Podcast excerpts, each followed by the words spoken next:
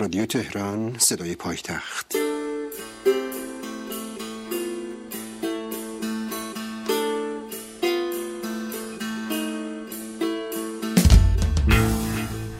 France Culture, il est 11h et c'est la suite de notre première grande traversée en Iran autour de la révolution. Tout de suite, Téhéran du sud au nord, balade en forme de questionnement.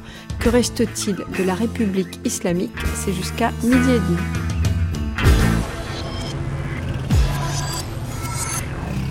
الانم الانه سه تا کشور فرانسه انگلستان آمریکا آلمان À l'heure actuelle, il y a plusieurs pays, la France, l'Angleterre, les États-Unis et l'Allemagne, qui veulent nous prendre notre dû. مگر ما بمب اتم میسازیم Est-ce que vous croyez qu'on construit la bombe ما atomique داریم صنعتمون رو پیشرفت میکنیم On est juste en train de faire progresser notre pays.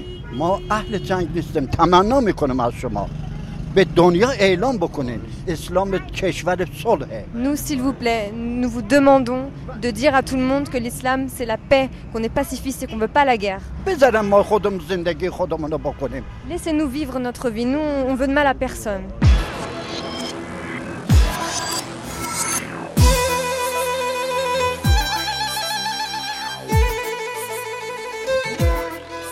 L'Iran et la vie continuent. Aujourd'hui, Téhéran du sud au nord, Sonia Kronlund, Pierre Villers, Bar, McCoy. C'est un remarquable travail de com qui fut réalisé par le gouvernement iranien, une opération de matraquage médiatique dans les règles destinée à transformer les enjeux nucléaires en questions identitaires, l'Iran en bouc émissaire et à exalter une fibre patriotique facile à faire vibrer. L'énergie nucléaire est notre droit inaliénable, c'est le slogan décliné sur tous les modes possibles, scientifiques, politiques, diplomatiques, culturels et même en chanson à l'intérieur. Tous les Iraniens, ou presque, y compris les plus réformateurs des intellos, tous suivent sur ce point le credo du président. Seuls certains ne se laissent pas tout à fait berner par les vues soi-disant civiles du programme nucléaire, mais entonnent tout de même le droit et le dû. Sur le plan international, pas un jour non plus ne se passe sans que soit rapportée une nouvelle provocation du président iranien, une nouvelle manœuvre des passes d'Aran, une volte-face complète du gouvernement, une offre de dialogue rapidement contredite par des essais de missiles ou autres intimidations. Quels que soient les conflits internes au régime et les dissensions entre le guide et le président, il est clair que l'Iran joue avec le feu, que l'Iran, au cœur de l'actualité internationale, prend des risques, que le pire n'est pas encore certain, mais qu'il en prend le chemin. Pendant ce temps, pourtant, à Téhéran, comme à Shiraz ou bien à Rashmedjan, la vie continue, un peu tendue, c'est sûr, un petit peu retranchée et de plus en plus soudée. Mais elle continue avec une énergie et une folie étonnantes, dans un mélange de genres incessant, tragique et comique toujours, et aussi schizophrène, compliquée et surprenante. Une vie qui n'a pour roi que l'argent coulant à grands flots dans un pays qui a tout de même les deuxièmes réserves de pétrole et de gaz au monde.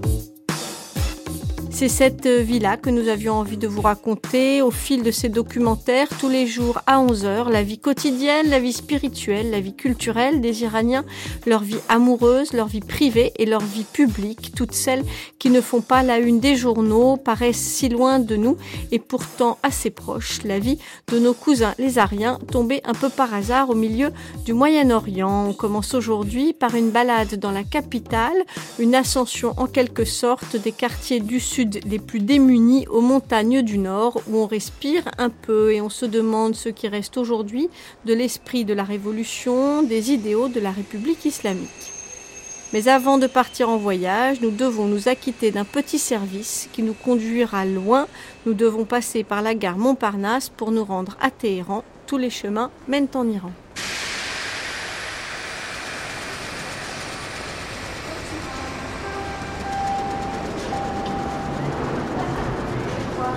Gare Montparnasse, 3 mars, à la recherche d'Omide. Bonjour. Vous étiez installé là-bas? Oui, on est euh, au Columbus Café. Ouais, Je suis aussi. avec maman. Je m'appelle Omid en Iran, sinon ici c'est Alexandre. Ma mère est euh, française, elle est originaire de, de la région de Morbihan en Bretagne. Mon père est iranien. Il est arrivé euh, en France après la révolution islamique, pendant la guerre euh, Iran-Irak. Après 22 ans être resté en France, il est retourné en Iran, là ça fait 6 ans. Vous voudriez qu'on lui apporte quelque chose peut-être? Oui, j'avais demandé à un Bahal de lui donner euh, pour moi un portable parce que en fait... euh, Un téléphone portable. Oui, un téléphone portable. C'est pas pour revendre ou quoi, hein, c'est parce que j'ai envie de le contacter et puis je sais qu'il attend que je puisse venir près de lui, que je puisse euh, tenir compagnie. Et ça le rapproche de moi un petit peu, puis ça lui donne un petit peu des nouvelles de, bon, de l'Occident. Il sera content. C'est quoi son prénom à votre papa Hassan. Et quand vous dites qu'il avait un passé un peu douloureux, c'est-à-dire Euh, parce qu'en fait, euh, quand mon père il était en Iran, c'était euh, ouais, c'était un peu un, c'était un voyou, mais c'était un voyou classe, quoi. Vous voyez ce que je veux dire? Ah, C'est vrai, parce qu'il a eu, je pense, ce complexe d'être dans une famille assez défavorisée, peut-être, et il voulait toujours être propre sur lui, très chic, machin. Donc, il habite tout seul? Non, non, il habite justement chez ses parents. Mais toute la famille habite euh, sur, dans des rues parallèles, perpendiculaires. On habite tous dans le même euh, quartier, à peu près. C'est un quartier assez traditionnel, parce que c'est justement le sud de Téhéran. Ce sont des gens euh, justement attachés aux valeurs familiales, traditionnelles et autres.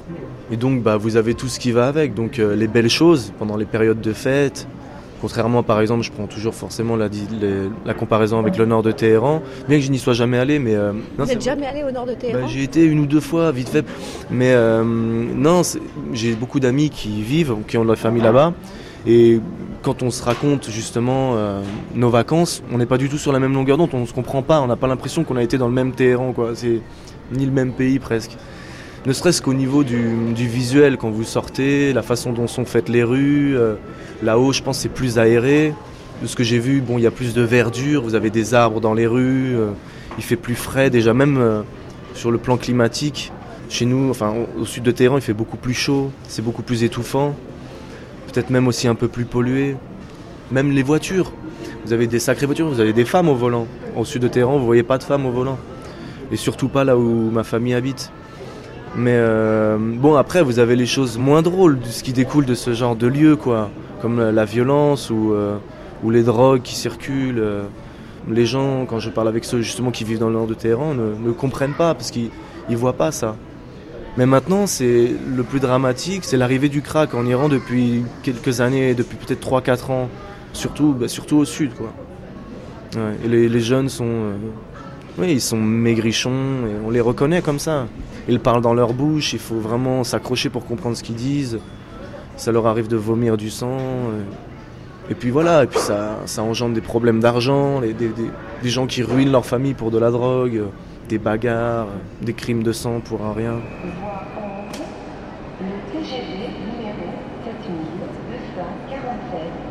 J'aurais bien aimé rester discuter un petit peu plus longtemps. Mais là, il y a le train, il y a le train qui va partir. Bon voyage, Omid. Merci, bah, à vous surtout. Bon voyage, un très bon voyage. Puis bah, faites quand même attention à vous.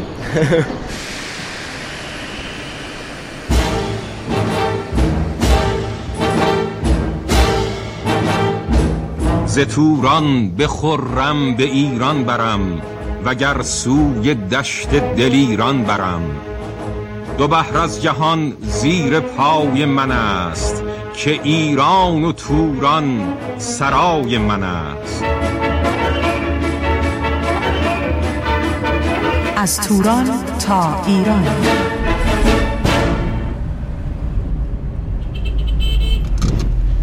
C'est quelle rue, Bar C'est la rue Rostam et Temodi. C'est très joli. C'est ici Euh, je sais pas, on va vérifier s'il y a bien le nom sur la porte de Hassan Goudalzi, qui est le nom du père d'Omid.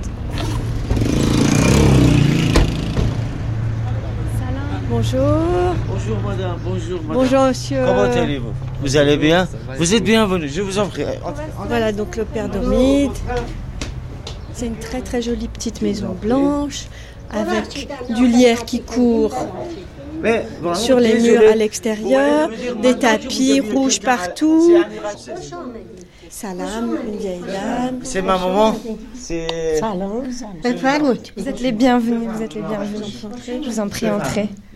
Sur le tapis, il y a une nappe, petite nappe carrée en plastique. Et dessus, il y a des pommes, des oranges, des dattes, des fruits secs, des bonbons, des pâtisseries. Mettez-vous, je vous en prie, assez. Je reviens dans un instant la grand-mère d'Omid qui nous offre des magnifiques pâtisseries. Merci. Pourquoi vous chuchotez? N'ayez pas peur, mangez, c'est ce que je suis en train de dire. Vous êtes une vraie mère iranienne hein, qui. Non, elle me donne. un- Elle nous fourre des pâtisseries dans la bouche. Les mères iraniennes sont comme ça. Elles aiment bien qu'on mange, c'est ça? Non, elles sont sympas de la nature. Mangez, allez. Merci. Ça, c'est euh, Cadeau. Oui, c'est le cadeau qu'Omid nous a demandé de vous apporter. Ah oui, ça me fait plaisir parce que il m'avait envoyé un téléphone. J'aimais beaucoup son téléphone qui m'a fait cadeau. J'ai eu un accident, alors j'ai vendu le portable pour euh, réparer ma moto. Et maintenant c'est réparé.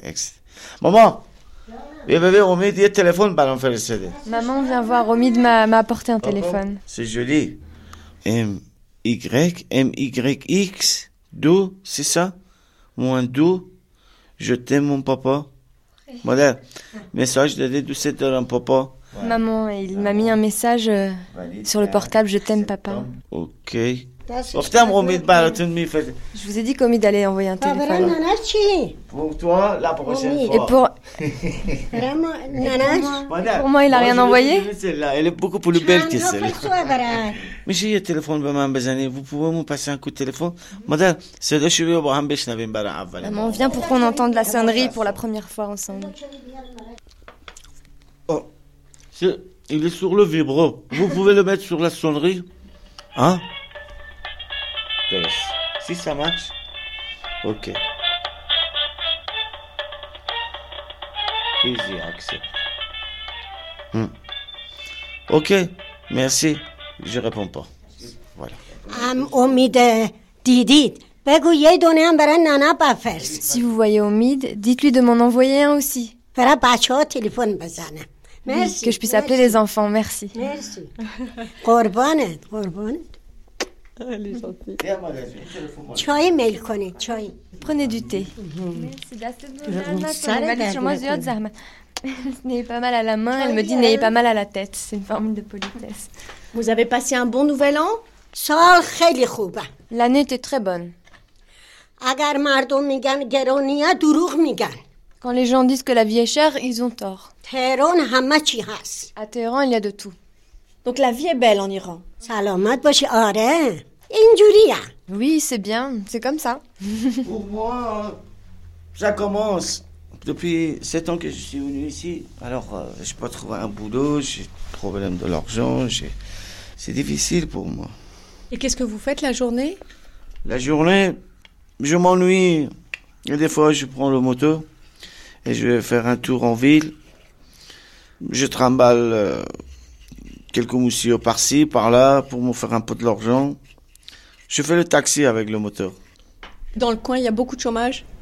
Beaucoup. Il y a beaucoup de gens qui n'ont rien, rien. Qui n'ont pas de famille, qui n'ont pas de boulot, qui n'ont pas de l'argent, rien. Vraiment rien. Ils dorment n'importe où, ils font la manche, ils volent, ils vendent de la drogue. Ils se nourrissent comme ils peuvent. Ils vont à la mosquée? Ils vont à la mosquée parce qu'il y a la nourriture toujours à la mosquée. Il y a certains ils vont parce qu'ils croient, c'est pour prière. Et les prix augmentent Tous les soirs. À chaque fois que vous dormiez, le lendemain que vous vous réveillez, et ça augmente. Oui. C'est-à-dire, par exemple, un kilo de viande, avant, c'était peut-être euh, 3 000, 2 000. Maintenant, c'est 8 000, 10 000. Ah oui, ça fait Et le- 2-3 euros Voilà. à 8-10 euros. Voilà. Et le prix, partout, dans les magasins, c'est pas pareil. Par exemple, dans le magasin qui est dans cette rue, il a un prix l'autre magasin, il a un autre prix et que c'est un truc fou vraiment. Ça veut dire que il n'y a pas euh, les gens de l'État qui contrôlent ça et que si même ils contrôlent, euh, le mec de magasinier, il paye un peu et le mec il ferme les yeux et il va, et bah voilà. Ça c'est notre pays. Oh non mais Choi mais il connaît Choi. Prenez du thé. Vous avez mis plein de bonnes choses sur cette table, madame. C'est pour vous manger. Pourquoi vous faites un signe sur les yeux comme ça Mesdames du Satodora. C'est pour vous dire que je vous aime. Que vous êtes les bienvenus. Vous êtes les bienvenus. Que vous soyez vivant. Je vous aime. Restez manger ici. Merci. Mon doigt s'en Restez manger ici. Restez manger ici. Restez manger avec nous. Mangez des fruits. Je vous achetais des fruits. Mangez des fruits. Ils disent qu'il y a peut-être que les, les, fruits sont sales ou quoi. Allez, c'est pas grave, épluchez-les, mangez-les. Mangez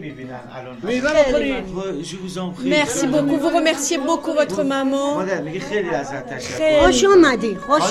Passez-moi un coup de téléphone, d'accord? Je compte sur vous. hein. Ah, je vais bah, vous bah, accompagner bah, jusqu'à la porte. Merci. Regarde le téléphone, papa. Regarde le téléphone que Omid m'a amené. Oui, oui.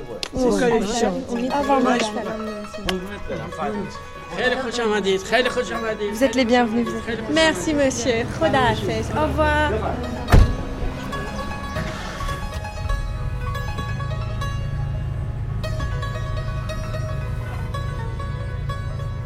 C'est l'art de ce que Confucius appelait euh, l'art du rétrécissement. Vous faites petit devant l'autre. Dario Chayegan. Vous le mettez en valeur, vous vous diminuez vous-même. C'est ça, tout le tarif, c'est ça. Vous dites par exemple à telle personne que vous êtes la lumière de mes yeux, il vous dira non, etc. Voyez-vous, l'idée consiste à, à faire en sorte que l'autre personne soit plus important que vous. Par exemple, euh, Sayatun Kamnache, que votre ombre ne se rétrécisse pas, que votre ombre soit au-dessus de ma tête, voyez-vous, que je sois sous votre protection, pour mettre en valeur l'autre personne, ce, ce genre de choses. Par exemple, vous me téléphonez, vous venez me voir, je vous dirai Radam Toucheshmam, ça veut dire que votre pas sur mon œil, venez. Vous êtes accueillis à bras ouverts. J'ai téléphoné à un monsieur, je dirais, je viendrai vous baiser la main, par exemple, en. C'est très compliqué, il y a- il y, a tout un code, hein. il faut les connaître. Quand les jeunes viennent, par exemple, en Iran après une longue absence, ils ont ce problème. Ils ne savent pas comment parler avec euh, les gens plus âgés, respecter les rangs. Il y a toute une terminologie qui est euh, liée au rang de, de la personne avec qui vous parlez, voyez-vous. Donc il faut prendre en considération tout ça. Ça peut friser un peu l'hypocrisie et l'opportunisme, parfois. Mais c'est c'est une hypocrisie assez contrôlée. Pourquoi c'est hypocrite? Parce que c'est pas clair, c'est l'ambiguïté, c'est l'ambivalence. On reste dans, des zones un peu grises, euh, on ne dit jamais les choses comme elles sont. Naturellement, beaucoup de gens disent que finalement c'est exagéré et que c'est enquiquinant et que finalement il vaut mieux parler franchement et que tout ça c'est inutile. Maintenant, il y a beaucoup de gens qui disent ça.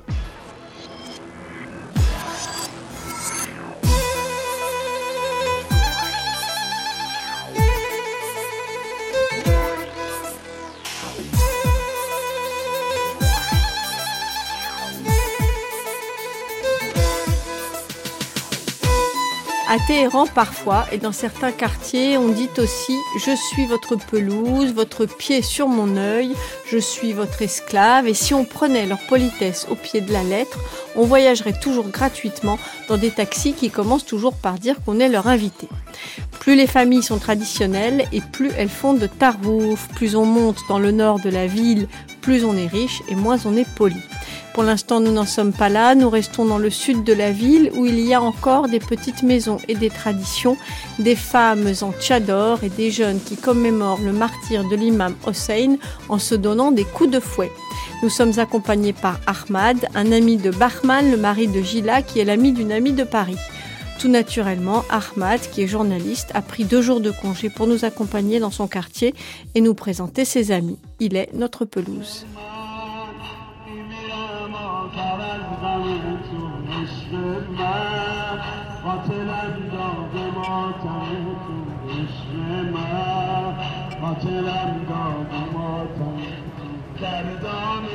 En fait, aujourd'hui, c'est l'anniversaire de la mort du prophète et demain, c'est l'anniversaire de la mort de l'imam Reza, c'est le huitième imam. C'est pour ça que dans tout ce quartier, en fait, il y a des cérémonies religieuses, il y a des gens qui défilent, euh, c'est un- une journée particulière.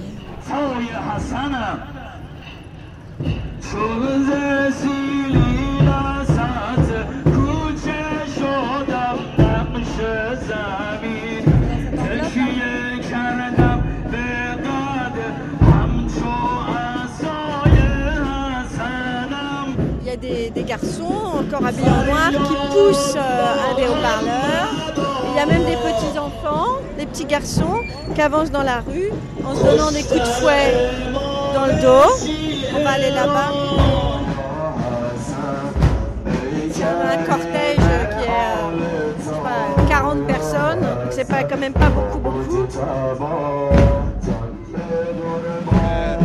اینا در وصف امامان ایران یه سری نوحه ها میخونن Ils sont en train de réciter, de chanter pour les imams des chiites. ستایش میکنن مردان بزرگ اسلام رو Ils rendent honneur aux grands hommes de l'islam. Ouais, mais c'est des vrais fouets, hein Ça fait mal quand ils font ça اه، خیلی نرمه Non, c'est très doux. این نماد نشانه عزاداریه C'est une démonstration du martyr. درد نداره Ça ne fait pas mal. Ils disent que ces larmes de sang sont pour toi. Alors autour de nous, il y a plein de petits enfants qui nous écoutent. Et pourquoi vous défilez pas les enfants en vous frappant comme ça Ouais, on va y aller, on va, on va, on va les rejoindre.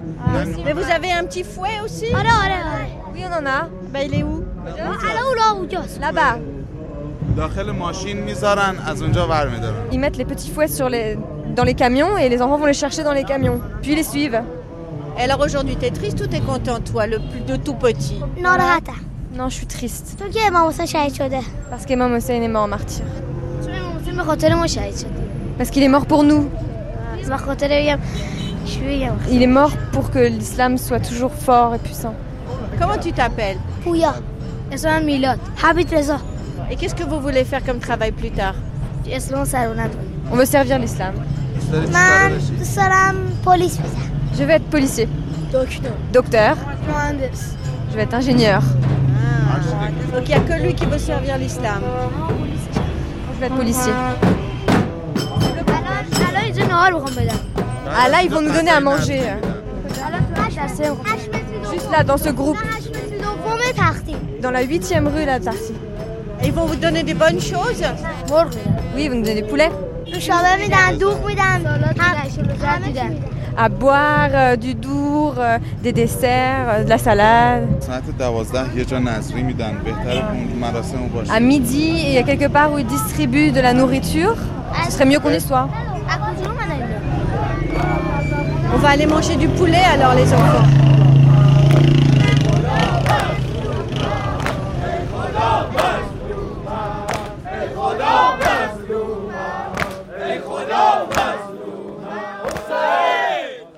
Ça, c'est un rôle que la mosquée a depuis très longtemps et qui a fait d'ailleurs une partie du succès de la République islamique pendant la Révolution, enfin du succès des mollahs pendant la Révolution, Yann Richard. parce que euh, dans les mosquées, il y avait des réseaux d'entraide.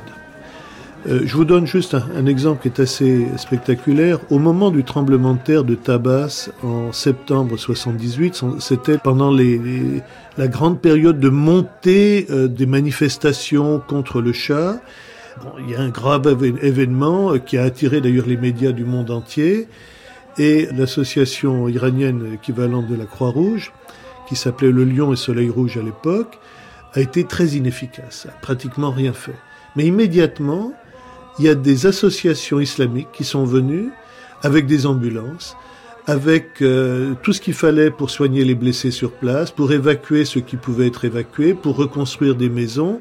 Et les gens ont, senti la différence qu'il y avait entre l'institution protégée par l'État, financée par l'État, et l'institution financée par les mosquées. Ceci est valable aussi dans les quartiers euh, concernant les besoins du quotidien. Les gens qui n'arrivent pas à boucler les fins de mois, qui ont besoin d'une rallonge, etc., ils vont trouver le mollah du quartier, ils font allégeance. C'est-à-dire C'est-à-dire qu'ils disent qu'ils sont soumis à ce mollah. Ils, ils vont désormais toujours passer par lui. à la fois pour des besoins politiques, mais pour des besoins économiques, et éventuellement donner un coup de main quand il y a une manifestation, etc. Donc ils sont là, et euh, quand on a besoin d'eux, après, on sait qui mobiliser. Ils sont tout de suite à portée de main.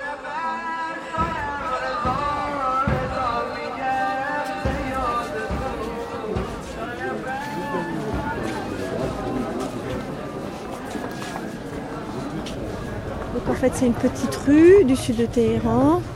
Il y a des gens qui apportent des grands plats avec du riz safrané.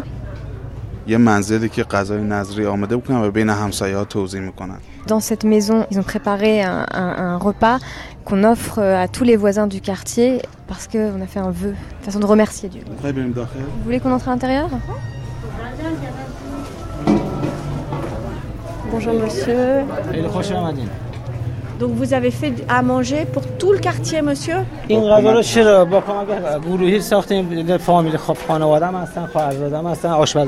Oui, on a cuit ce repas tous ensemble avec l'aide de mes amis, de mes voisins, de ma famille.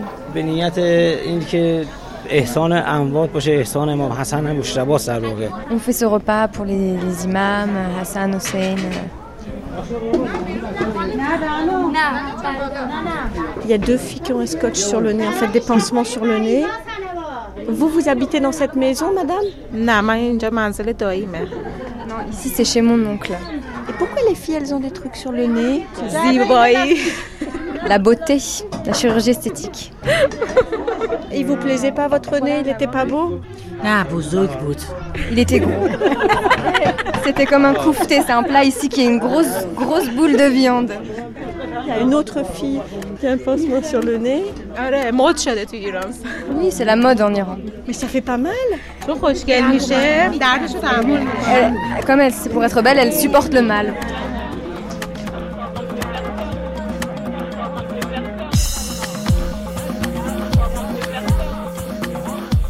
Docteur Rezapour, chirurgien esthétique.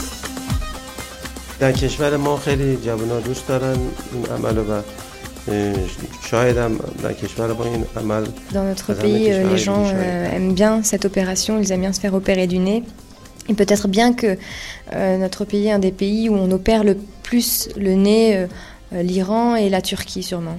200 نفر در سراسر ایران 200 personnes par jour euh, en Iran. در کشور ما بینی ها نسبتا بزرگ است Dans و notre pays, euh, on a اشکالات euh, plutôt généralement des gros nez, euh, euh, et puis euh, parfois des nez avec des défauts, euh, des nez qui sont cassés. euh, و اینا باعث اختلال تنفس و مشکلات تنفسی و Et puis très souvent, il y a des problèmes euh, respiratoires, donc ou des problèmes de beauté. Donc nous les opérons pour qu'ils soient plus beaux et que les gens puissent mieux respirer.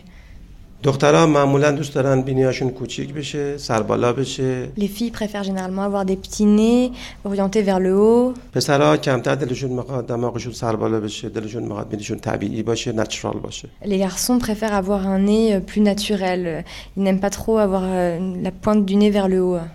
نه من نمیگم انقدر من میگم چون انقلاب شده هجاب اومده مردم دخترها روسشون بسته است صورتشون پیدا دماغشون برجسته است Moi, ce que je dis, c'est que depuis qu'il y a eu la révolution, les filles portent le voile, on voit que le- un bout de leur visage et elles ont des gros nez qui dépassent. euh, خب به هر حال ما هم روی قضیه مطالعه کردیم Je pense que dans notre pays, les gens cherchent à se divertir aussi. On ne peut pas changer euh, tout le temps de vêtements, euh, il y a peu de divertissement, donc ils décident de changer leur nez. Et puis on a des gros nez. Les gens viennent avec des photos?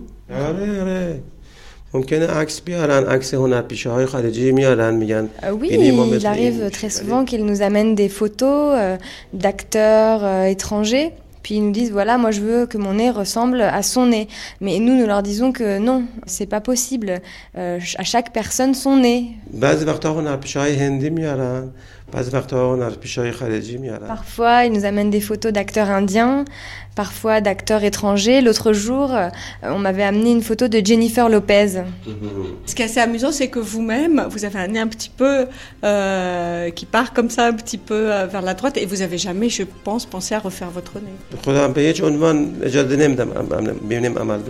Moi, j'accepterai jamais qu'on m'opère le nez. Je ne laisserai jamais personne m'opérer le nez. برای اینکه هم تنفسم خوبه هم از نظر خودم زیبا هم است Parce que euh, d'une part ma respiration euh, se fait de façon correcte et puis euh, que euh, bah, j'ai l'impression que mon nez est beau. اللهم صل على محمد و آل محمد بیست این چیزی صلوات فرستادیم بر روح اموات همه پیغمبر اسلام On vient de lancer en fait un appel euh, aux prophètes parce qu'on donne euh, à manger aujourd'hui. ما ده تا بچه ای On est dix frères et sœurs nous. Ça, c'est ma grande sœur, c'est l'aînée. Ça, c'est ma sœur, ça, c'est ma sœur. Ça, c'est la, sœur de la femme de mon frère. Ça, c'est la fille de ma sœur. Elle dans son ventre, elle. Et moi, j'ai sept enfants, sept enfants. برای سلامتی اونا که کار میکنن زحمت کشیدن انشالله سال دیگه این موقع بی خونه ها خونه دار بشن سلام Elle a prié pour le bonheur des jeunes, pour la santé des malades, خارجی فرانسوی زدن سلام pour nos invités français. Ils viennent de prier pour nous. خب ما اعتقاد داریم nous on croit, vous voyez, c'est une croyance.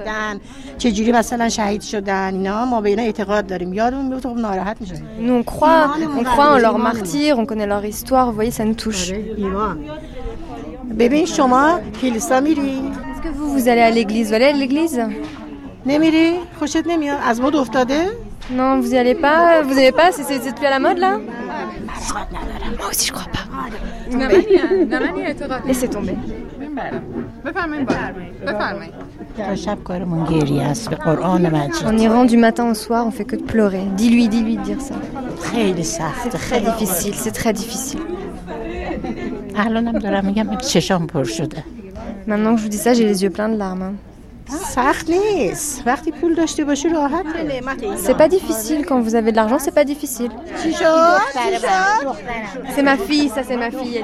Elle est plus maquillée que les ah, autres. À l'intérieur, vous allez manger. D'accord. Allez, je vous en prie.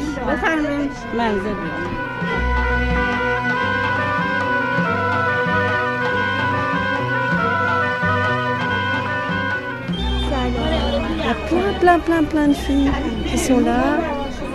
Elle, elle est psychiatre. Elle, elle est professeure de langue. Psychiatre. Infirmière. Là-bas, elles sont professeurs d'anglais. Hein Qu'est-ce que vous croyez? Grande, eh ben, elle, a, elle un capital. C'est-à-dire presque à l'air entière. Elle est riche, son mari est riche. Enlève ton voile qu'on te prenne en photo. Là, on est entre nous. Soyez tranquille. Hein. La couleur de tes cheveux, c'est la vraie couleur de tes cheveux?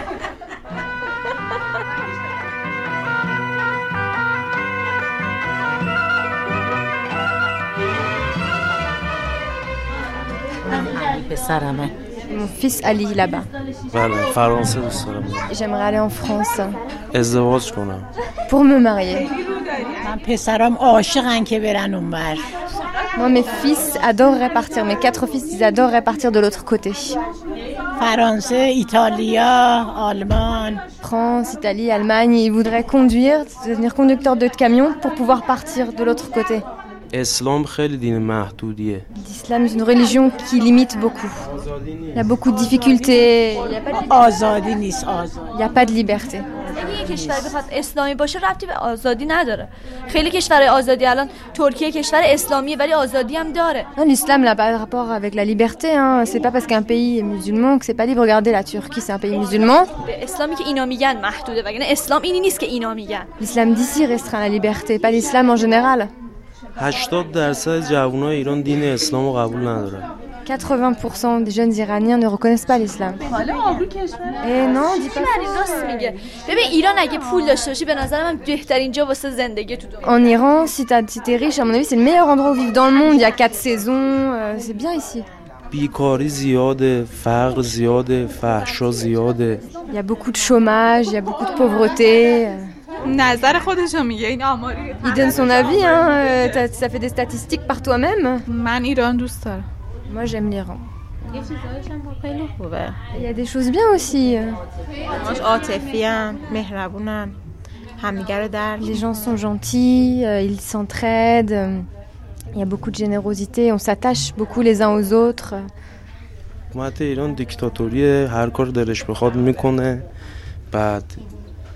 واسه جوونا امکانات نیست کار نیست Le régime iranien est dictatorial, euh, les étudiants euh, n'ont pas d'argent, euh, quand vous faites des études vous vous retrouvez sans boulot. Moi je suis étudiant à l'heure actuelle et on fait rien pour nous.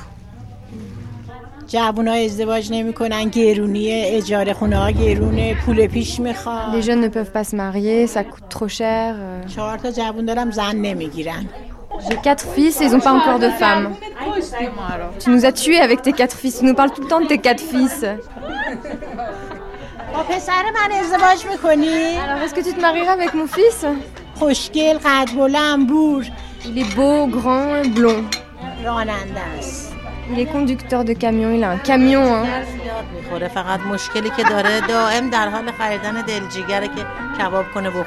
Le problème, c'est qu'il mange beaucoup d'abats. Il est toujours en train d'acheter des abats, mange des abats du foie.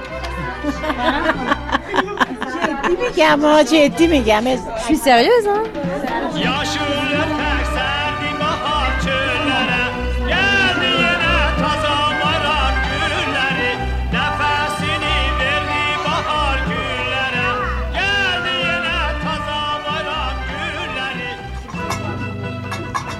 Qu'est-ce que vous allez faire maintenant دیگه مراسم تمام میشه هر کسی میره خونه خودش Maintenant la cérémonie se termine et chacun rentre chez soi.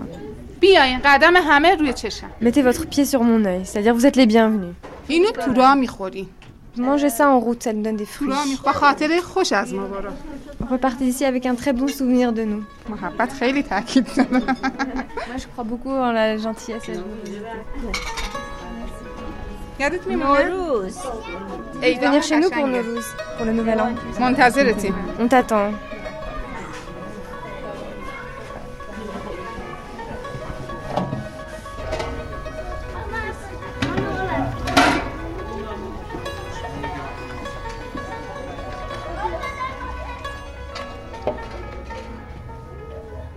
Qu'est-ce que ça veut dire la République islamique? Ahmad Salamatian tenants de pouvoir de la République islamique se disent un pouvoir idéologique. Ils disent qu'ils ont une vision idéologique et qu'ils ont voulu construire la société et la nation dans le carcan de leur idéologie. Le monde extérieur aussi, une grande partie, il tombe dans le même piège. Du fait même des déclarations idéologiques des responsables iraniens, il prend la société iranienne comme une société qui est prise dans l'encadrement et l'enfermement idéologique. La réalité de la vie de la cité et la réalité de la vie de l'Iran s'adaptent beaucoup plus avec une autre réalité. Et c'est pour ça que j'insiste pour voir qu'est-ce que c'est que la République islamique. Si c'est un carcan idéologique, à mon avis, ce carcan, même ses responsables les plus importants en sont conscients qu'il est de plus en plus incapable de couvrir la société. C'est un habit qui a été fait dans l'imaginaire d'une partie des personnes il y a des années, mais qui veut s'adapter à une société qui a grandi, est en train de grandir d'une manière incroyable. L'habit ne couvre plus même qu'un bras de cette société. Nous avons une belle expression en persan que j'utilise souvent en ce qui concerne ce qui s'est passé en Iran. Nous disons un enfant est allé chercher de l'eau, mais l'eau a emporté l'enfant. Ce qui s'est passé en Iran depuis 30 ans, c'est que l'utopie religieuse a voulu réglementer et encadrer la politique et l'affaire publique. Mais c'est l'affaire publique et la politique qui a emporté la religion. Aujourd'hui en Iran, la lecture religieuse, c'est une lecture politique par essence.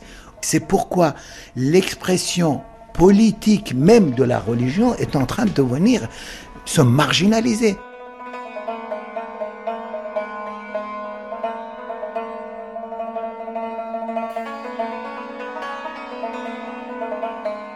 Ainsi, dans l'esprit des Iraniens, y compris les plus pieux, la religion est-elle à peu près définitivement sortie de la sphère politique pour retourner dans la sphère privée? Elle est devenue un lien affectif puissant, peut-être le plus solide entre les Iraniens, une véritable culture qui tient à s'émanciper de la politique. Elle n'entre plus non plus en contradiction avec les formes de modernité les plus débridées ou occidentalisées, comme la chirurgie esthétique et les nez en trompette. Reste tout de même quelques 10 à 15% de la population, selon certaines estimations, qui, parce qu'ils font partie d'un grand corps de l'État, comme les gardiens de la Révolution, parce qu'ils ont fait la guerre contre l'Irak, parce qu'ils y ont un intérêt sonnant et trébuchant, ou encore parce qu'ils regardent trop la télévision, soutiennent le régime dans sa forme originale. C'est sans doute le cas de ce chauffeur de taxi qui nous emmène de la fin du sud au début du nord de la ville et nous fait parcourir quelques centaines de mètres en plus de trois quarts d'heure dans la ville la plus embouteillée du monde.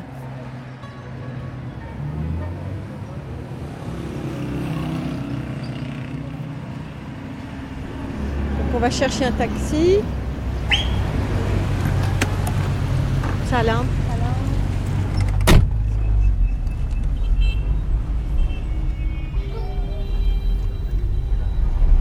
Un garçon avec du gel, une chemise marron, une belle voiture qui doit être assez jeune. Là par exemple on est toujours au sud ou on a dépassé la limite? شمال تهران از همینجا به بعد دیگه از مرکز از بازار به بالا شمال تهران حساب میشه Le nord, ça commence à partir du bazar. پای کوه ببین اونجا بالا شهر حساب میشه بالای بالای کوه اونجا بالا شهره Là-bas, vous voyez la montagne. Au pied de la montagne, eh ben, c'est le nord de la ville. هرچی هم ببینیم بالاتر به سمت پولدارا نزدیک میشه Plus on monte et plus on s'approche des riches.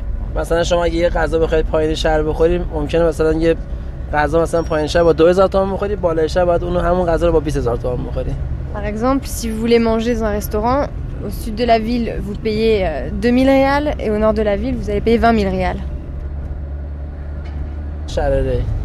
Moi, j'habite toujours dans le quartier euh, où je suis née, Charerey.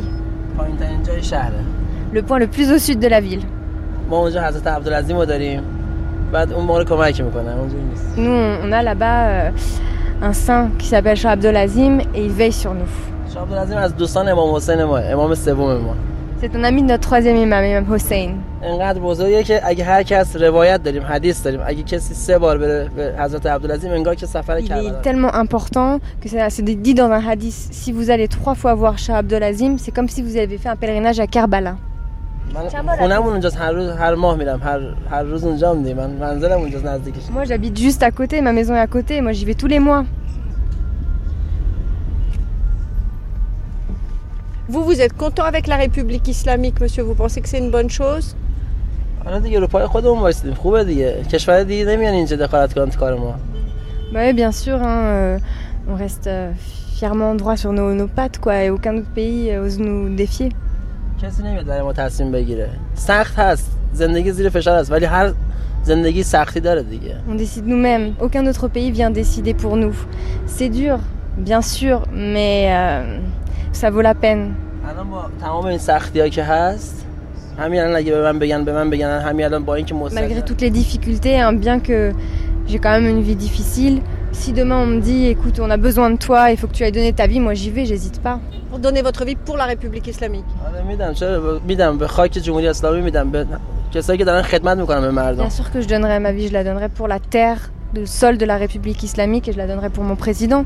Président qui fait beaucoup de choses pour le peuple.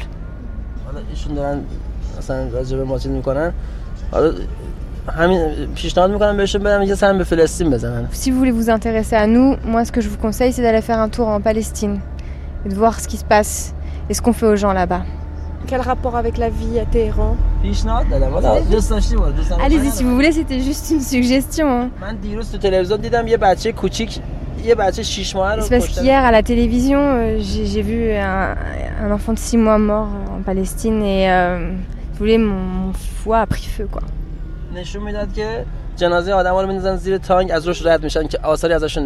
Il montrait euh, des corps de personnes. Euh, à terre et des tanks qui passaient sur les corps de ces personnes.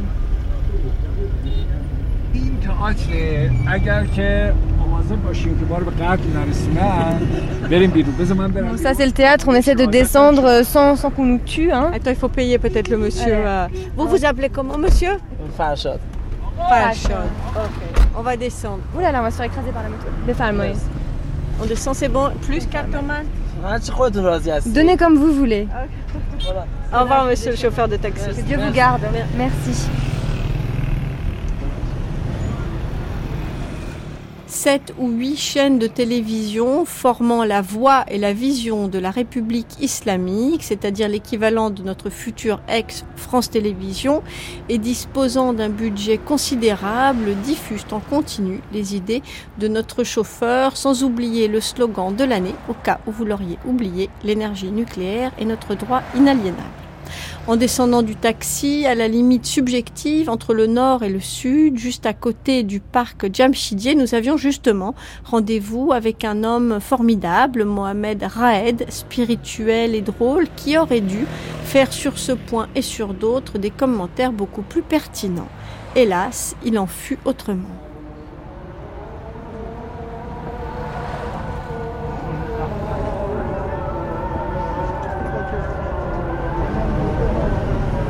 On est arrivé.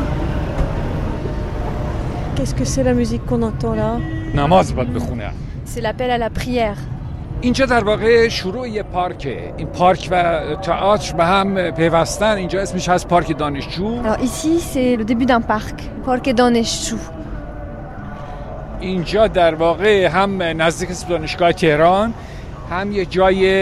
Ici, donc, on n'est pas très loin de l'université de Téhéran. On se trouve aussi au centre de la ville, donc c'est un lieu très populaire. Et c'est aussi un lieu où il y a pas mal de rassemblements politiques ici.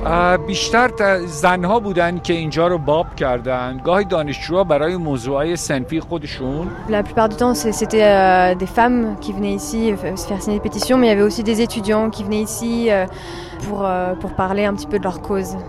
البته تظاهرات سیاسی اسپونتانه که سریع بیای و سریع Des بری manifestations politiques assez spontanées euh, qui sont très rapidement exécutées, hein, parce que si ça dure un petit peu de temps, euh, la police arrive vite et il faut se disperser. Là, il y a deux policiers comme ça bien derrière nous qui viennent nous voir. صحبت داری؟ Il dit si c'est possible, ne revenez pas ici, allez-vous-en parce que sinon on risque d'avoir des problèmes. Et tout. D'accord, d'accord. He's threatening that they'll arrest you.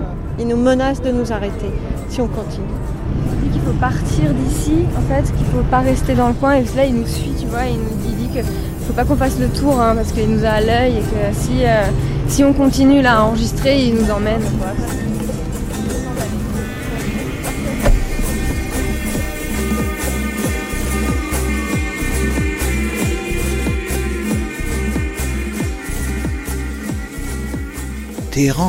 C'est vraiment la modernité débridée dans le vrai sens du terme. Ahmad Salamatian. De temps en temps, à Téhéran, on a l'impression de vivre dans les cités orwelliennes, dans les cités de science-fiction.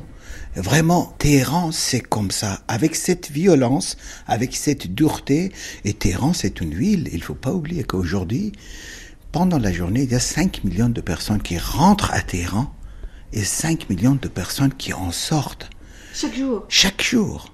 Ça, j'ai eu euh, le- les statistiques des autorités les plus responsables de la ville.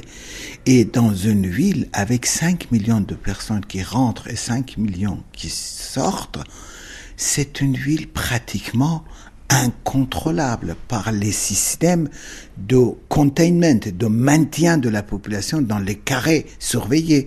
D'ailleurs, la surveillance de pouvoir à Téhéran, pour moi, ça ressemblait beaucoup à des histoires de Far West. J'avais l'impression de temps en temps de la cavalerie qui sortait de temps en temps de ces forts, de ces garnisons, pour faire une ruée dans un axe pour montrer des muscles et retourner tout de suite après là-dedans.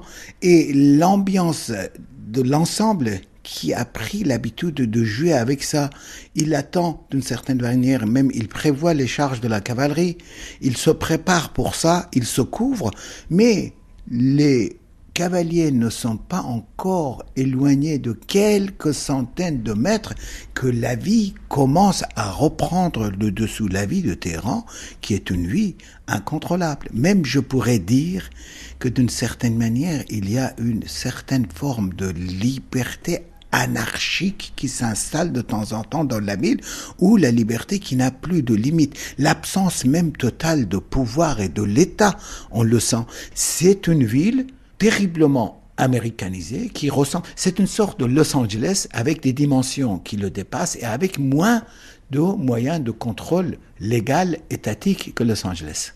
À mon avis, si on prend déjà les autres parties de provinces de Téhéran qui font partie intégrante de Téhéran, on arrive facilement à 20 millions de personnes qui sont dans une même agglomération. Et ça, c'est fait en 30 ans. Il y a 30 ans, Téhéran ne comptait que 3 millions d'habitants.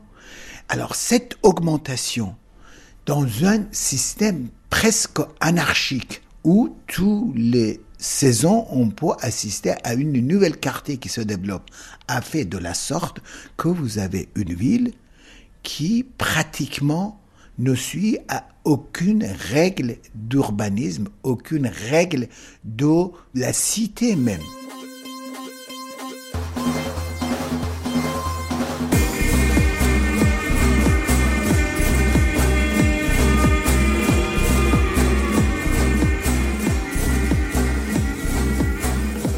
Parmi les éléments incontrôlables que le régime n'a pas encore réussi à chasser en Europe ou en Amérique, les étudiants, lorsqu'ils se mettent à être radicaux, figurent en bonne place dans la liste des bêtes noires de la République islamique.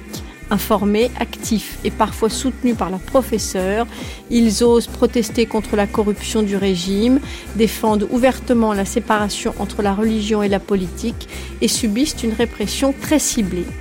On s'écarte donc un peu de notre chemin et à mi-parcours entre le sud et le nord de Téhéran, nous partons à la rencontre de Bobak, arrêté le 21 avril 2007, tabassé, torturé, mis à l'isolement. Devenu malgré lui un symbole de la lutte étudiante, il est accompagné de deux camarades. Avant de commencer notre entretien, tous les trois ont pris soin d'enlever la carte SIM de leur téléphone portable. C'est un réflexe évoquerons de nombreuses personnes que nous avons rencontrées par la suite, d'après lesquelles les services secrets iraniens sont capables de les localiser et d'écouter leurs conversations grâce à la carte SIM du téléphone, même s'il est éteint. Qu'est-ce que vous étudiez, euh, vous, Babak? Moi, je fais des études d'ingénieur des mines. Moi, Je fais des études d'ingénieur des mines aussi. Moi, j'étudie la pétrochimie pour être ingénieur. همه امیر کبیری هستیم On vient tous de Amir Kabir, l'université Amir Kabir. C'est là où la contestation des étudiants est la plus forte. Comment ça se fait que c'est des universités technologiques ببینید چون که دانشگاه امیر کبیر البته میشه گفتش که یه حالت قدیمی داره این فعالیت سیاسی Dans notre université Amir Kabir, euh, le militantisme est, est historique en fait. Même à l'époque de la Révolution, euh, il y avait beaucoup de gens très actifs dans notre université. و یه نکته دیگه که میخوام بگم که کلا توی دانشگاه فنی تو ایران فعالیت سیاسی Dans les یکم universités technologiques, c'est peut-être plus facile parce que dans les universités de sciences humaines, il y a plus de contrôle sur les programmes par rapport à l'idéologie. Donc nous, on a peut-être un peu plus de liberté. مجال بروزاندیشه تو دانشگاه هست مثلا شما ببینید دانشگاهی که راجع به علوم اجتماعی Ce que je veux مثلا dire en fait, c'est que dans les universités de, de sciences humaines, les professeurs sont beaucoup plus surveillés, ils sont vraiment triés. Dès qu'un professeur laisse passer le moindre soupçon d'une idéologie qui n'est pas euh, celle de l'autorité, il est vite mis de côté. Donc là, il y a des professeurs qui vous soutiennent plus ou moins euh, officiellement ou, un peu discrètement?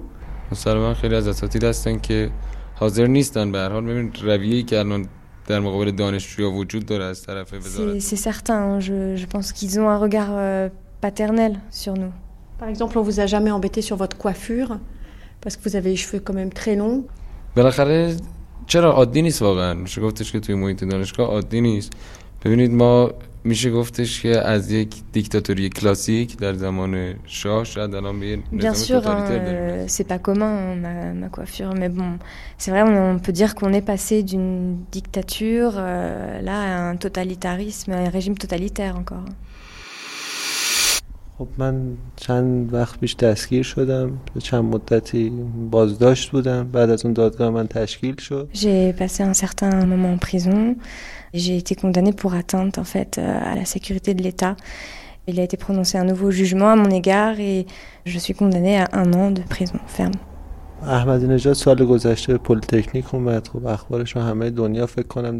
L'an dernier, euh, M. Ahmadinejad est venu dans notre université. Il a dit un certain nombre de choses. euh, les étudiants ont protesté. Il avait dit qu'il ne poursuivrait pas les étudiants euh, qui ont dit un certain nombre de choses à son égard.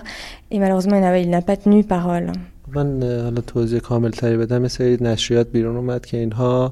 من اه، حالا توضیح کامل تری بدم یه سری نشریات بیرون اومد که اینها اه، منتشر کرده بودن یه سری مقاله هایی که توهین شده بود به- Suite à, à la visite du président iranien, en fait, on a publié un certain nombre de revues euh, sur lesquelles figuraient en fait des caricatures, euh, des articles qui ont été jugés non, euh, non conformes euh, euh, aux normes islamiques et de notre société. Et bah, su- suite à ça, euh, donc euh, le président a voulu se venger et un certain nombre de mes amis sont encore en prison. Ils sont restés en prison euh, bien après la condamnation qui a été prononcée euh, lors du jugement. Moi aussi, je vais retourner en prison euh, très bientôt. Et donc là, vous allez faire une peine de combien de temps maintenant بار اول من بازداشت شدم در تحقیقات قرار گرفتم بازجویی کردن la première fois, donc, j'ai été 40 jours en prison. J'ai subi un certain nombre d'interrogatoires. Ils ont commencé à me constituer mon dossier. Euh, là maintenant, euh, la Cour s'est réunie et voilà, maintenant j'ai été condamnée à aller en prison pendant un an. Et vous partez quand? Je pense dans 16 ou 18 jours. Donc vous n'avez pas été arrêté lors d'une manifestation? Moi j'avais lu que vous aviez été arrêté lors d'une manifestation. نه من بیرون از دانشگاه deskir شدم زمانی که قصد داشتم به خوابگاه مراجعه کنم En fait, euh, je me trouvais dans les dortoirs de, de l'université et un certain nombre de- d'étudiants s'étaient réunis, ils avaient tenu une réunion. Moi, je passais juste à côté à ce moment-là et euh, finalement, ils m'ont arrêté. Et au moment où ils ont compris qui j'étais, euh, ils m'ont gardé, ils m'ont condamné à 40 jours de prison dans une partie de la prison des Vignes qu'on appelle euh, la partie 209, le couloir 209. دانشجوها در اون زندانی میشن سلول های انفرادی شکنجه های روحی شکنجه های فیزیکی Dans, dans la section 209 de la prison des Vignes, c'est là où on, on- on enferme les étudiants avec des chambres noires, euh, il y a de la torture, on n'a le droit à aucun contact euh, avec notre famille. Vous avez fait une confession à la télévision, c'est ça On vous a demandé de faire une confession comme euh, à chaque fois que les gens vont en prison تحت فشار قرار دادن یعنی بحثی که بود این بود که م، توی بازه اینقدر به من فشار وارد کردن Euh, که ils m'ont mis, ils m'ont mis sous pression, hein, ils m'ont mis encore plus sous pression pour que j'aille faire ces aveux. Moi j'ai refusé. کاری آدم نکرده به چی اعتراف بکنم Pourquoi aller faire des aveux quand on n'a rien fait, quand on n'a pas commis d'erreur توی سلولی قرار دادن سلولم رو عوض کردن و اینکه سلول های صدادار Ils, گذاشتن ils m'ont changé de cellule et ils m'ont mis une cellule dans laquelle ils diffusaient un bip incessant. کلا عکسه. Pendant 48 heures, j'étais dans cette cellule. Donc il y a combien d'étudiants qui sont aujourd'hui en prison 20 نفر دیگه هستن از دانشجو Il y a 20 étudiants qui se trouvent en prison à l'heure actuelle. Pourquoi est-ce que les étudiants font tellement peur euh, au gouvernement قبل از شروع شدن دستگیری دانشجویی توی می 2007 en mai 2007, les autorités ont commencé à arrêter des étudiants parce qu'ils pensent que les étudiants peuvent être à l'origine d'une révolution de velours en Iran.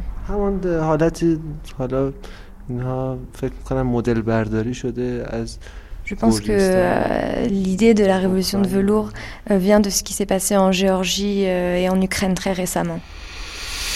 اما جمهوری اسلامی پاشنه آشیل خودش رو من فکر میکنم خوب میشناسه و واهمه حالا از سفر که رفتن مردم یا Je crois que la République islamique connaît ses limites. Elle va torturer, elle va faire un certain nombre de choses, et en même temps, elle va laisser aussi voyager. Elle sait quelles sont les lignes rouges à ne pas franchir, et quand on s'en approche, on sait ce qui se passe. hein, elle connaît ses limites. این برای همه زمین هست مثلا مجلسش تو همه چی میتونه تصمیم گیری کنه اما به محض اینکه مثلا میخواد سمت مطبوع C'est la même chose hein, pour le Parlement. Le Parlement peut donner son avis sur tout un tas de choses, et en même temps, les parlementaires connaissent la limite de leur action. Ça c'est un truc très bizarre, les lignes rouges. Tout le monde connaît des lignes rouges. Les citoyens savent les lignes rouges qu'il ne faut pas franchir. La République connaît les lignes rouges qu'il ne faut pas franchir. C'est très compliqué à comprendre. دقیقا همینطوره ولی مشکل اینه که این خط قرمز هم دیگه هر روز داره جابجا میشه یعنی یک زمانی مثلا فعالیت تو دانشگاه و برگزاری Le تجمع problème, c'est que ces lignes rouges, elles avancent. Et euh, autrefois, il n'y avait pas de souci. euh, On, avait, on pouvait être militant à la, dans l'université, on pouvait se réunir. Maintenant, on ne peut plus. Et quand deux ou trois de nos amis sont en prison, on ne peut même pas brandir leur portrait. On risque de se faire arrêter. خب این دلیلش اینه که نقش مردم Le problème, euh, c'est que la population ne participe pas à l'élaboration de ces lignes rouges, de ces lois.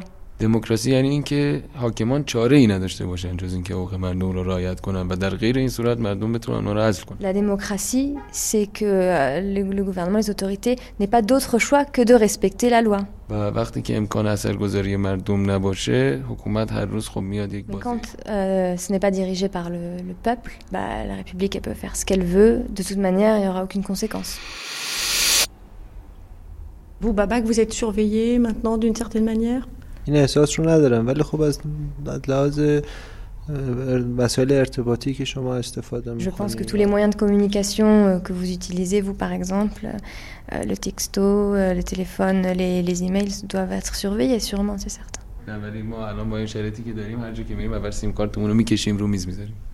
Ah, là, euh, à l'heure actuelle, dans la situation dans laquelle on se trouve, à chaque fois qu'on va quelque part, la première chose qu'on fait, c'est de retirer la carte SIM de notre téléphone, et la poser sur la table. وقتی سیم کارت توی موبایل باشه اونو از طریق امکاناتشون میتونن متوجه بشن که شما الان در چه مکانی هستید و حتی میتونن مکالمه شما رو بشنون Quand la carte SIM se trouve dans votre téléphone, ils peuvent euh, savoir où vous êtes, euh, ils peuvent même euh, écouter ce que vous dites.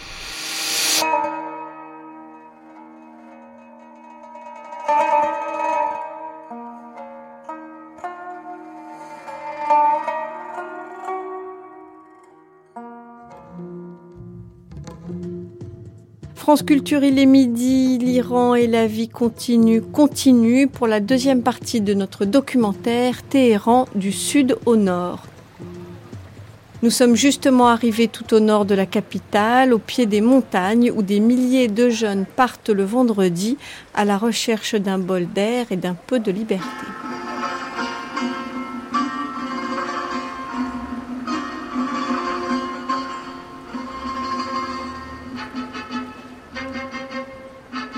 C'est un peu comme le côté de Guermantes et celui de mes églises à Téhéran.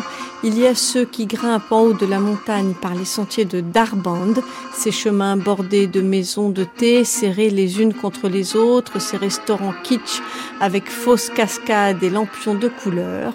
Et puis, il y a ceux qui ne jurent que par la promenade de Dareke, montagne plus aride, paysage brut, aux séductions moins évidentes, mais aux recoins plus isolés.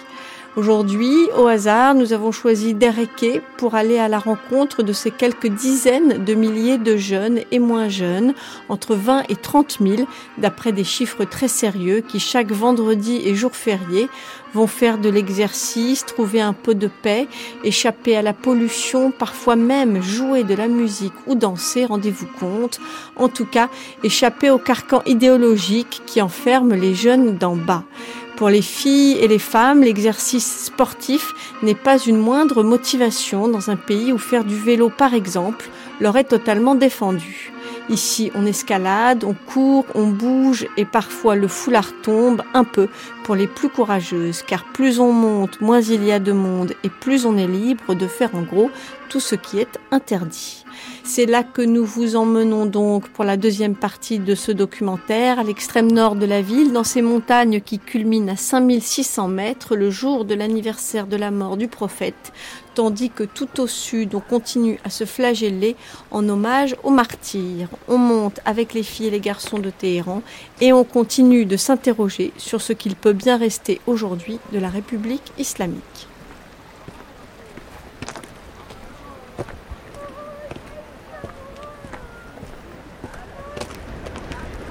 C'est un petit chemin qui grimpe comme ça dans les montagnes tout au nord de Téhéran, à l'extrême pointe du nord de Téhéran.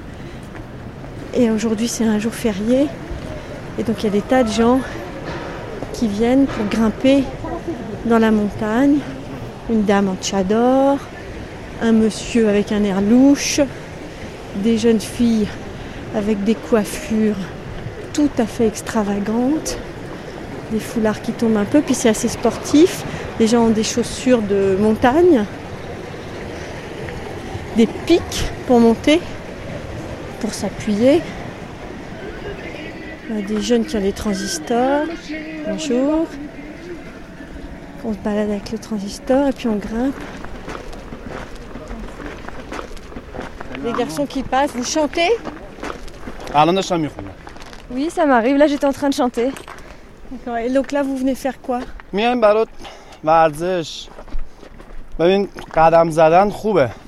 Mais on vient faire du sport. Vous voyez, ça fait du bien de marcher.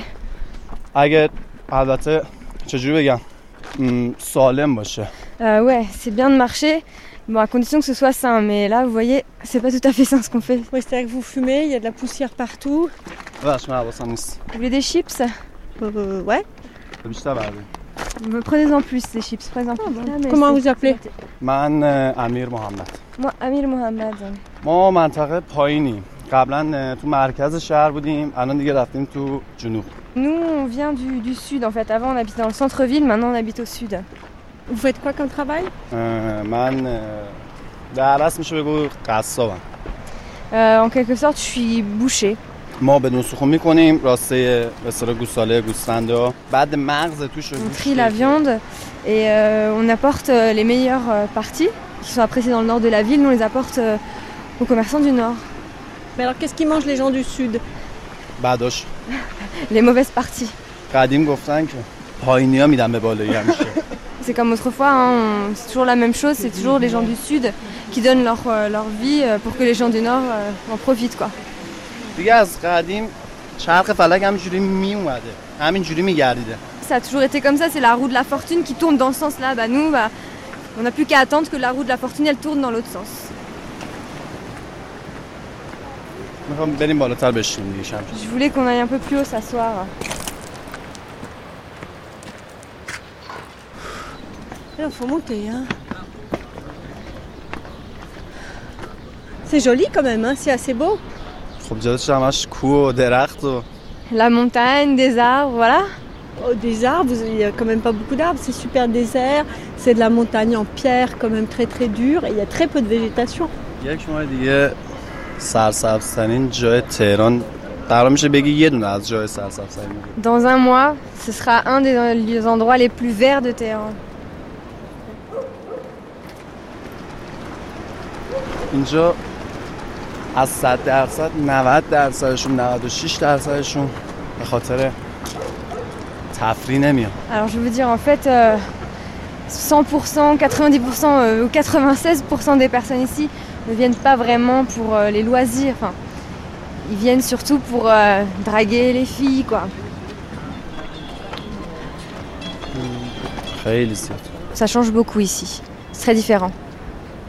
Bah, pour l'instant, je vois passer que des bandes de garçons et pas beaucoup de filles. Attendez quelques minutes et vous allez voir le mélange s'opérer. Ah, si, il y en a deux là. Là, il y a un homme qui s'approche à côté d'elle euh, pour commencer à entrer en relation, en contact.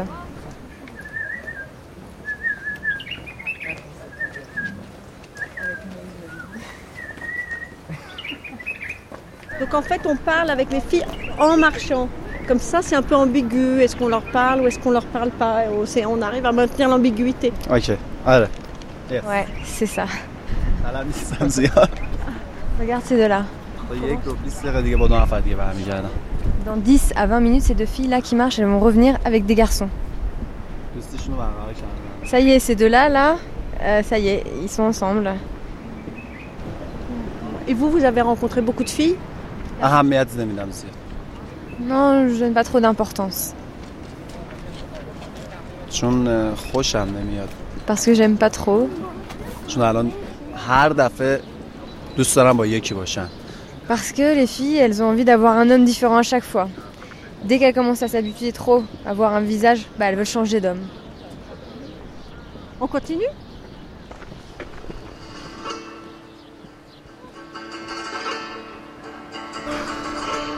Et là, qu'est-ce que c'est ce qu'on entend c'est une maison de thé ça soit là pour fumer le narguilé. La musique traditionnelle.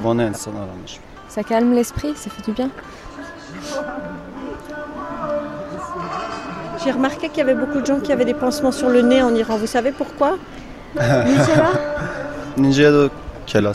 C'est une forme de classe.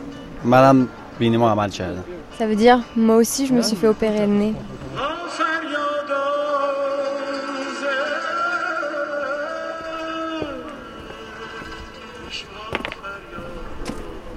Ça monte encore beaucoup?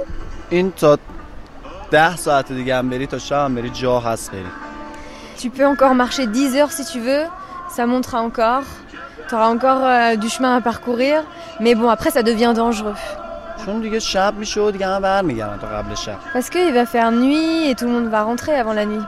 ما هم دیگه داریم برمیگردیم پایین کم کم On va commencer à redescendre petit à petit, چون بعد داریم به غرب شب parce qu'on doit retourner dans le cœur de la ville. Qui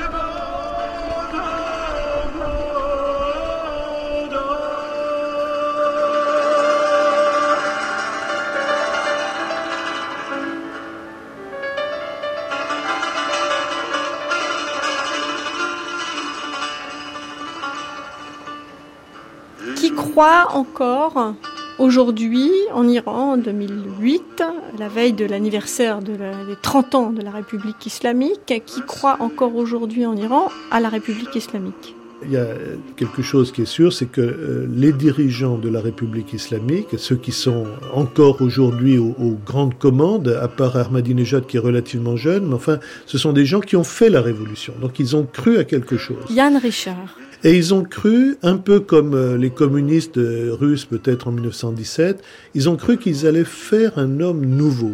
C'est-à-dire qu'ils ont réformé de fond en comble le système éducatif pour islamiser la société de tous les côtés, visiblement et de manière profonde par la culture, en inculquant aux jeunes l'amour de l'islam, les références de l'islam et, tout ça. Eh ben, c'est un échec total.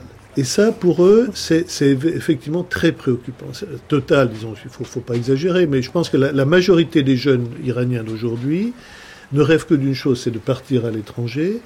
Et euh, quand ils ont des références, euh, ce sont des références qu'ils glanent sur l'Internet, euh, qu'ils ont par des films euh, vidéo qui se passent euh, quelquefois de manière interdite, ou par des émissions de télévision qui viennent de Los Angeles, qu'ils trouvent avec des, des antennes satellites.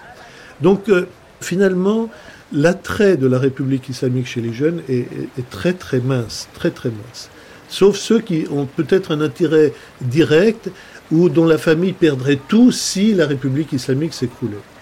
Ceci dit, euh, d'abord, l'Iran est un pays opulent aujourd'hui parce que c'est quand même un grand exportateur de pétrole, même si l'Iran produit moins de pétrole qu'au moment de la Révolution et consomme lui-même une grande partie de ce qu'il produit, même s'il doit le faire raffiner à l'extérieur. Enfin bref, l'Iran est un pays extrêmement riche avec euh, la montée du prix du pétrole. Donc euh, on peut acheter la bonne volonté de beaucoup de gens, que ce soit les fonctionnaires en, les augmentant, en leur donnant des, primes, en leur donnant des logements, en leur donnant des voitures de fonction, en leur donnant des tas d'avantages, que ce soit des gens qui sont de milieux euh, pauvres et auxquels on, on donne des avantages sociaux, des terres à cultiver ou du travail, même si euh, c'est des usines qui sont euh, finalement très peu efficaces. Il y a encore euh, des ressources. Quand le président Ahmadinejad va en voyage en province, il distribue des subsides un peu partout, très généreusement. C'est une, c'est une des choses qui ont consolidé sa popularité au début de son mandat, c'est qu'il venait toujours les mains pleines. Et plus il faisait des discours, c'est-à-dire plus il était provoquant vis-à-vis d'Israël et vis-à-vis de l'Occident, plus les antidiscours euh, des médias internationaux contre lui euh, le rendaient fort dans sa propre opinion. Donc euh, voilà une manière d'acheter les bonnes volontés quand on vous dit on, va vous faire un stade, une piscine, des écoles, un pont, on va mettre des adductions d'eau, de gaz, bref. c'est vrai que les gens, finalement, ne, peuvent pas se plaindre qu'il y ait des choses qui soient faites. Il y a certainement des choses qui sont faites.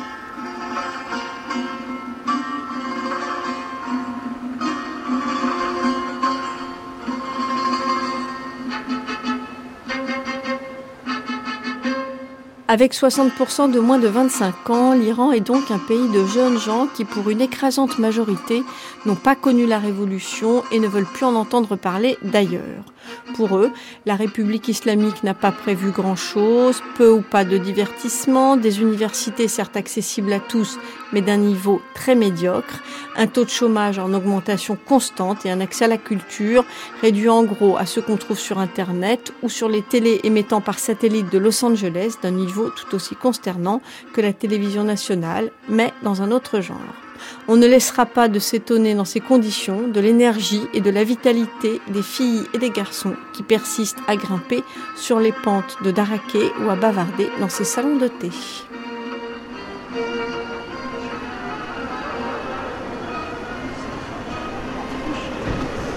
Là, il y a plein de bonnes choses à goûter.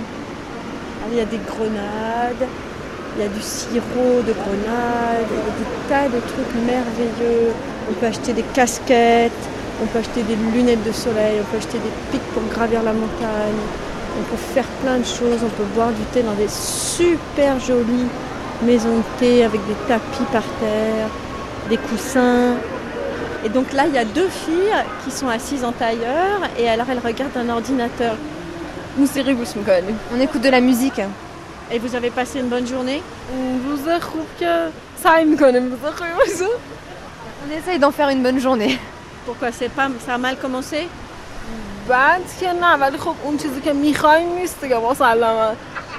Non, mais bon, c'est pas tout à fait la journée qu'on aurait aimé avoir. چه میدونم توی بار باشم با چند تا همسن و سال آدم همسن و سال خودم بزنم برقصم نه اینجا Bah, j'aurais plutôt aimé être dans un bar avec des jeunes de mon âge, danser, rigoler, plutôt que d'être ici à écouter cette musique triste là. ما دوتامون دانشجوییم من دکترای ریاضی میخونم دوستم فوق لیسانس صنایع Toutes les deux, on est étudiantes. Euh, Moi, euh, je suis en doctorat de mathématiques. Et euh, bah, voilà, tout au long de la semaine, il y a beaucoup de pression et le week-end, on aimerait bien se détendre, mais pas, euh, voilà, pas de cette manière. Vous comprenez ce que je veux dire? C'est-à-dire que moi, je trouve que c'est plutôt joli quand même ici. Oui, c'est joli, ah, mais euh, c'est l'essentiel de nos loisirs. Ah, قشنگترین چیزا هم وقتی تکرار بشه مزدش از دست میده Oui, et puis les plus belles choses, euh, quand elles se répètent trop, elles perdent du goût. مهمونی نمیدونم پارتی اینجور چیزا اصلا نمیتونیم داشته باشیم Tout à fait, on peut pas avoir de fête, euh, de, euh, de party, quoi. قابل پذیرش نیست حتی مامان باباهای ما هم انقدر شستشوی ذهنی داده شدن که فکر میکنن این یه جرمه Non, c'est pas possible. euh, Même nos, nos propres parents, ils ont subi un tel lavage de cerveau qu'ils pensent que c'est mauvais, que c'est du mal. نه دیگه وقتی مامان بابای من فکر میکنن مثلا من یه دونه پسر با خودم بیارم خونه بده Les parents pensent que c'est mauvais qu'un garçon vienne à la maison, que c'est quelque chose de mal, que tu dois être réglé sur papier. euh. Tes parents par exemple, ils ont fait la révolution نه پدر و مادر من تو انقلاب شرکت نکرده بودم ولی بعد از انقلاب طوری شستشوی ذهنی داده شدن که فکر میکنن Non, mes propres parents n'ont pas participé à la révolution, mais après la révolution, ils ont subi un tel lavage de cerveau qu'ils pensent que euh, le seul système euh, politique qui peut exister, c'est celui-ci. بیرون از این سیستم رو ندیده باشه خب مسلما فکر میکنه این بهترین سیستمی که میتونه دوست Quand زندگی vous avez subi un tel lavage de cerveau, quand vous n'êtes pas euh, sorti du pays, euh, vous avez vu que ce système euh, politique dans votre vie, vous pouvez que penser que c'est le meilleur. Euh, moi, euh, j'ai jamais mis un pied dehors, mais bon, j'ai essayé de me documenter, euh, j'ai essayé de comprendre autre chose, et je- oui, euh, je, je suis pas d'accord avec ça. من توی جوی شرایطی قرار گرفتم که تونستم ذهن خودم رو گسترش بدم ولی آدم معمولی با یه استعداد معمولی Moi, je suis arrivée 21e au concours de l'université. Euh, moi, je, suis- je me suis retrouvée dans une situation qui m'a permis de pouvoir me documenter et ouvrir mon esprit à l'extérieur. منتها سیستمی الان روی توی ایران حاکمه که به عوام اجازه م، رشد میده Mais on est dans un système qui donne la priorité euh, aux gens simples, en fait. Euh, Il y a de plus en plus de gens simples qui, qui ne sont pas éduqués. Et, Mais euh, par exemple, tes parents, ils avaient fait des études خوندن نوشتنم نداره Non, ils savent même pas écrire. Mais c'est quand même grâce à ce système-là que toi, tu as fait des études. این سیستم باعث نشده من کاملا رندوم خیلی خیلی خیلی با استعدادتر از من بودم تو این سیستم نابود شدن Non, moi, je suis une exception. Je suis une exception. Il y a des gens qui avaient, qui avaient beaucoup plus, qui étaient beaucoup plus intelligents que moi et qui sont pas allés à l'université. بعدش هم توی خود همین سیستم به کسی مثل من خیلی داره فشار میاد کسی که میخواد باز فکر کنه برای هر چیزی یه علامت سوالی تو Non, ذهنش et puis pour moi, c'est très difficile dans, dans ce système. Euh, Je subis beaucoup de pression. Pour moi, qui- pour quelqu'un qui a envie de- d'ouvrir son esprit, euh, euh, on pense tout de suite que je cherche des problèmes, quoi. Les gens que, que, je côtoie autour de moi, euh, des garçons aussi, ça va être des gens qui ont un niveau d'études très élevé, qui sont doctorants, euh, post-doctorants. Même ces, ces, ces gens-là sont encore des gens qui pensent de façon traditionnelle. Vous voyez, ils se veulent, ils se veulent déjà modernes, mais ils ont quand même cette tradition. Et à un moment donné, euh, ça va les stopper dans leur modernité, quoi. Par exemple, euh, tous les problèmes sexuels, c'est devenu quelque chose de très important dans l'esprit des jeunes. Par exemple, un garçon, euh, s'il tombe amoureux d'une fille, même s'il l'aime beaucoup, beaucoup, euh, bah, il a pensé que c'est mal, même si au fond de son cœur, c'est bien d'être avec cette fille. Non, voilà, il y a des pensées traditionnelles qui vont le rattraper et pour lui, ça va être mal d'avoir une relation avec cette fille On vous écoute, on a l'impression que vous avez envie de parler, de parler, de parler, de parler. ام، شما همین جامعه عامی که اینجوری اب- افسرده است و نمیفهمه خیلی چیزا رو تو لول خودش Moi, je veux vous dire, j'ai vraiment quelque chose à dire, c'est que cette société que vous voyez euh, fermée sur elle-même, euh, تو تک به تک جوونایی که اینجا نشستن ممکنه آدمی باشن که مثل من میدونن ولی خب ناچارن که ادامه بدن چیزی بگو Eh ben, Il y a beaucoup de gens là euh, que vous pouvez voir autour de vous. Peut-être que cette personne, cette personne, cette personne ont des choses à dire, euh, mais voilà, ils doivent se taire. Vous avez vraiment une énergie incroyable.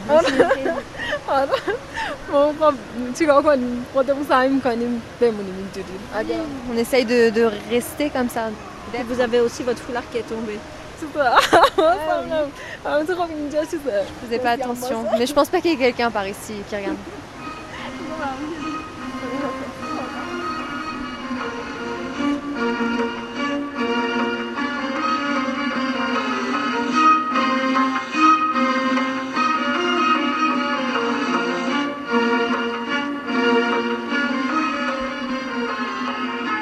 il y a un changement fondamental qui s'est fait en Iran par rapport à la population étudiante.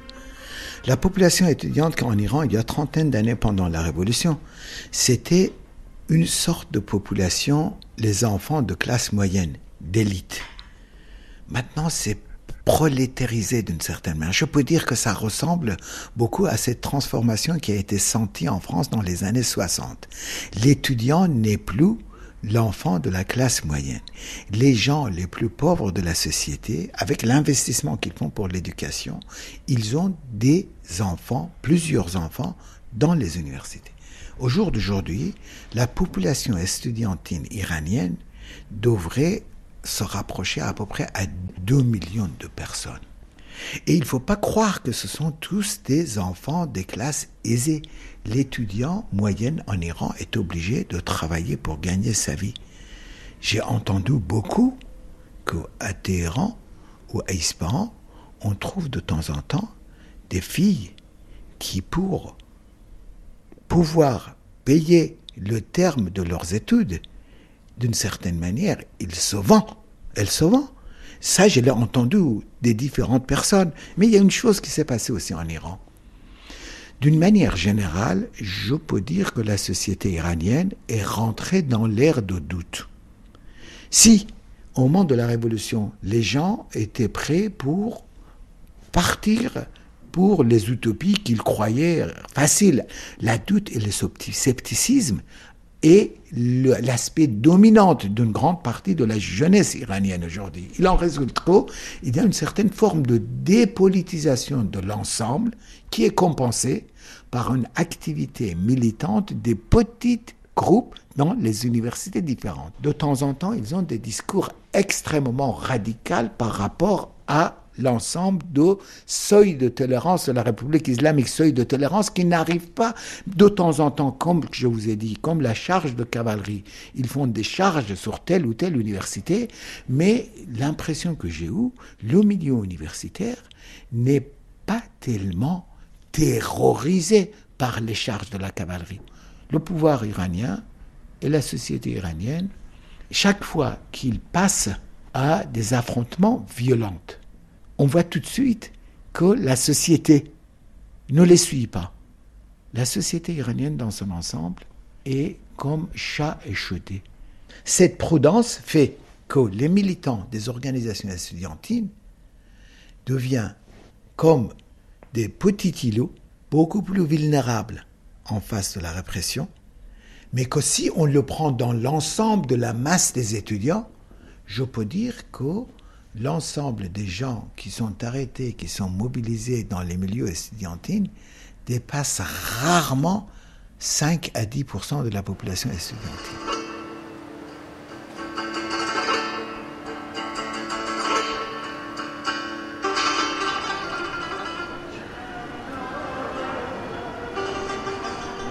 Oh là là, la coiffure c'est-à-dire que ça fait une sorte de montagne de chignons sous le voile. Ça fait comme une pyramide.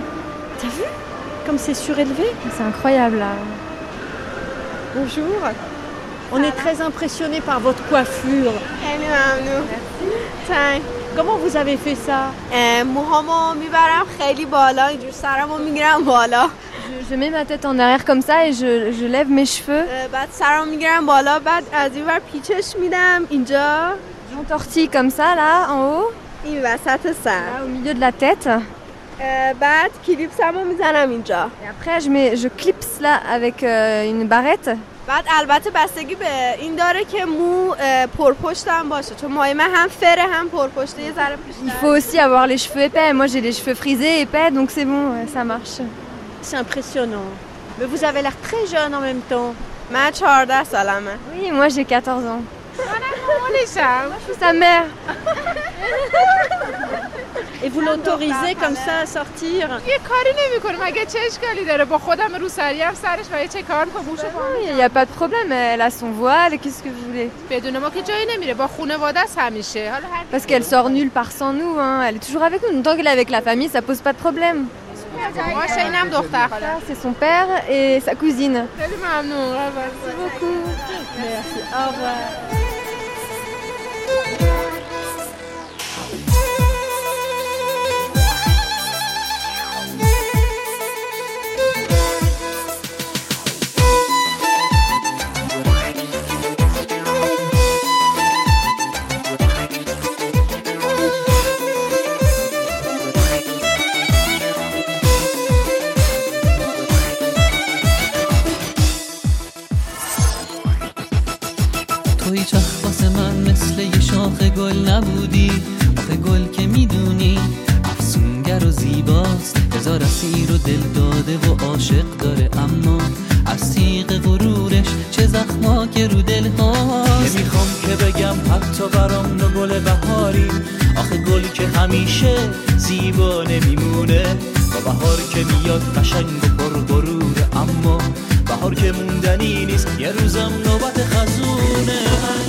C'était L'Iran et la vie continue, Téhéran du sud au nord, un documentaire de Sonia Kronlund réalisé par Pierre Villers, préparé et traduit par Bahar Makoy, assistante spéciale, Léa Weinstein et Lola Simavonian, au mixage Eric Boisset, chauffeur Hamid Falahi et babysitting Sétaré Mofidian. Merci à Omid, à Hassan Goudarzi, à sa famille, à Ahmad Bouroukani, à Bahman Ahmadi Amouri, à Gilabani Yacoub, au docteur Rezapour, à Bobak Zamanian et ses amis, à Moraed, à Zoré Soleimani et Martine Ebing. Merci à Ahmad Salamatian, à Yann Richard, à Effi Herbali et à sa collègue Pardarty. Merci par-dessus tout à Farangis, à Demain, la suite de notre grande traversée iranienne, il sera question de la guerre et nous commencerons dès 9h avec des archives consacrées à la guerre Iran-Irak. Puis au cours de notre table ronde à 10h, nous essaierons de répondre à toutes vos questions sur la guerre imminente qui menace ou pas l'Iran aujourd'hui, avant de vous proposer un documentaire sur les guerres menées à l'intérieur du pays contre les ennemis de la République islamique. L'Iran et la vie continue, c'est toute cette semaine sur France Culture de 9h à midi et demi. Rien que ça. À demain. Social